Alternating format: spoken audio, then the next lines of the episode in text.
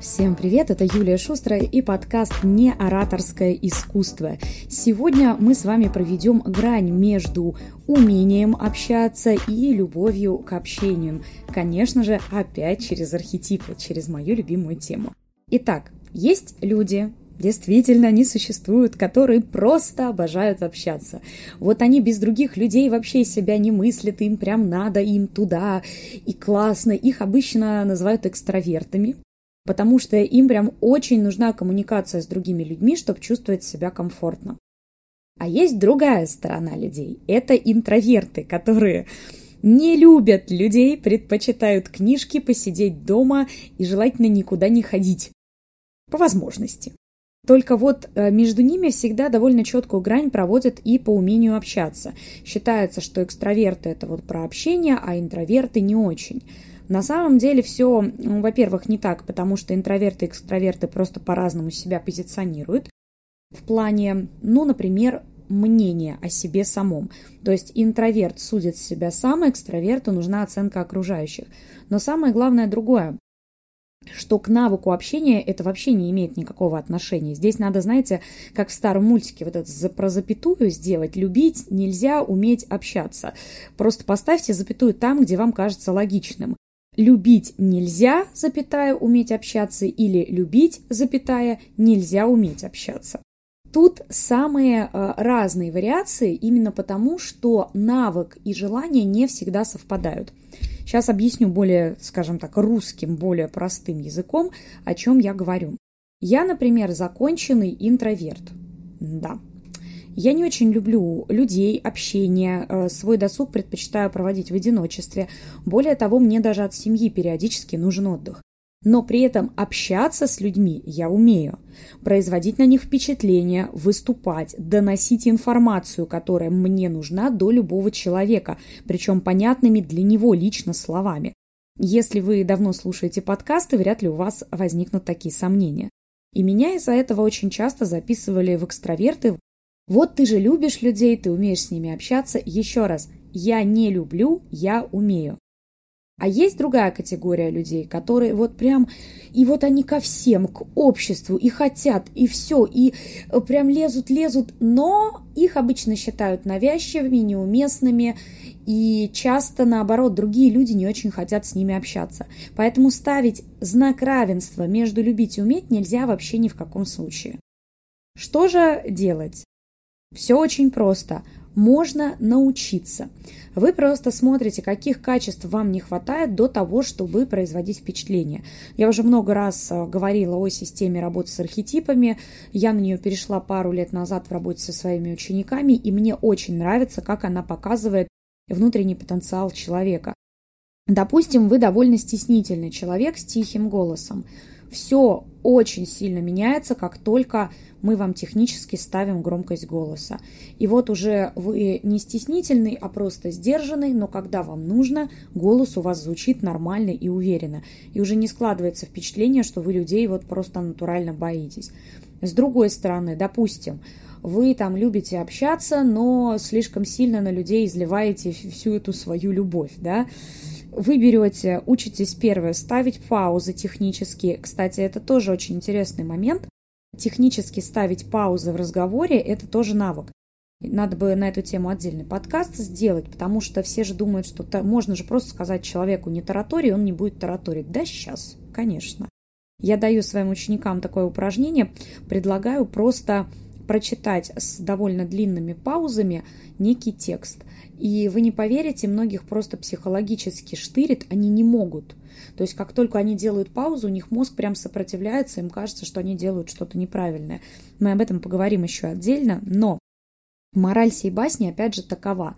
Если вы научитесь делать паузы, уберете вот это тараторство, то и впечатление будете производить совершенно иное. И ваша любовь к людям не будет выглядеть, например, навязчивой или чересчур активной. Здесь важно провести грань. Почему э, вот это вот важно? Почему это важно в общении? Сейчас же все как говорят, это не важно. Главное, вот как я себя чувствую, как люди ко мне относятся, меня не волнует. А меня лично волнует. Знаете почему? Потому что у меня есть бизнес, потому что я людям что-то продаю, потому что я веду соцсети, и да, мне важно, как люди на меня реагируют. Это никак не исключает натуральности и естественности ваших моих реакций. Это просто части одного целого. Но если люди от вас натурально устают, если им не интересно вас слушать, или они вас просто не понимают, или не слышат, если голос тихий, то грош цена всей вашей индивидуальности, ну, будете вы со своей индивидуальностью сидеть вот в этом коконе, никому ее не показывая, хорошего-то чего? Вам какой э, коммерческий, так скажем, эффект от этого действия? Никакого. Я как-то раз делала разбор на фильм «Вид сверху лучше».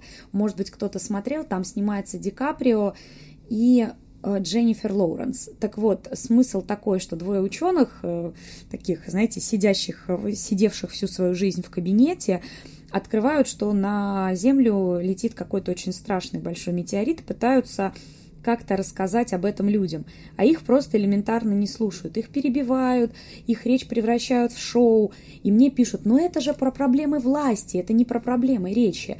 Так вот, если бы эти люди умели донести свои мысли грамотно, а они же важную мысль доносят, то все было бы намного проще. Там даже есть такая фраза, когда героиня Дженнифер Лоуренс, ведущая на телевидении, где они выступают, говорит, девушка, вам надо бы научиться держать себя. То есть Понимаете, в этом тоже есть определенный смысл. Да, фильм это гротеск, да, есть проблемы определенные, но все равно, если вы доносите свои мысли понятно, если при этом людям приятно вас слушать, они с большим удовольствием возьмут у вас ту пользу или даже рекламу, которую вы делаете, нежели если вы будете бубнить что-то себе под нос или очень сильно увлекаться, наоборот, э, попытками рассказать все и сразу. Умение же общаться состоит из нескольких частей. Первое – это вообще ваша подача, как вы говорите, умеете ли вы управлять голосом. Следующее – это умение при помощи определенных фразовых конструкций приблизиться к аудитории. Дальше у нас идет стиль вашей логики, потому что логика бывает доверительная, исследовательская, бывает экспертная. То есть вы себе ставите стиль логики речи. И последнее – это коммуникационная стратегия. То есть вы, когда общаетесь, вы довольно агрессивно продвигаете свои аргументы или же задаете собеседнику риторические вопросы, позволяя самостоятельно дойти до какой-то мысли. А может быть, вы постоянно транслируете, например, умение вести за собой, и таким образом все, что вы говорите, для людей становится весомым. Подумайте на эту тему. Подумайте о том, как вас воспринимают. Но вот о чем думать точно не стоит, это дано ли вам говорить с людьми. Даже если вы не очень любите это делать, вы можете это делать легко. То есть, смотрите, если мне предложить вечеринку или книгу, я, конечно, выберу книгу. Но если я понимаю, что мне для продвижения надо сходить на эту вечеринку, испытывать диких терзаний внутри себя от невозможности остаться дома я не буду потому что физически мой организм от разговоров не устает, и вот это уже вопрос внутренней проработки, то есть поставленного дыхания, хорошей работы артикуляционного аппарата, всего того, что позволяет мне говорить долго, говорить без подготовки, вот как я сейчас подкаст, например, записываю, и при этом оставаться в нормальной физической форме. Вам может казаться, что да как физиология связана со всем этим вообще, устал это значит просто устал, но на самом деле очень сильно связано. Если у вас устают связки от бесконечного общения, то с этим нужно разбираться, иначе вы так и будете выглядеть уставшим собеседником, что никак не способствует развитию харизмы и привлечению внимания. Если даже вы не хотите привлекать внимание, создать впечатление просто внимательного собеседника, хорошего, эмпатичного слушателя всегда хорошо для скажем так, и собственной самооценки, и для привлечения внимания со стороны других людей, что сейчас, особенно в современном мире, является таким краеугольным камнем самопродвижения. Ну и, конечно же, важный момент – это самопрезентация. О ней мы поговорим в других выпусках. Всем пока, это был подкаст «Не ораторское искусство» и я, Юлия Шустрая. До встречи!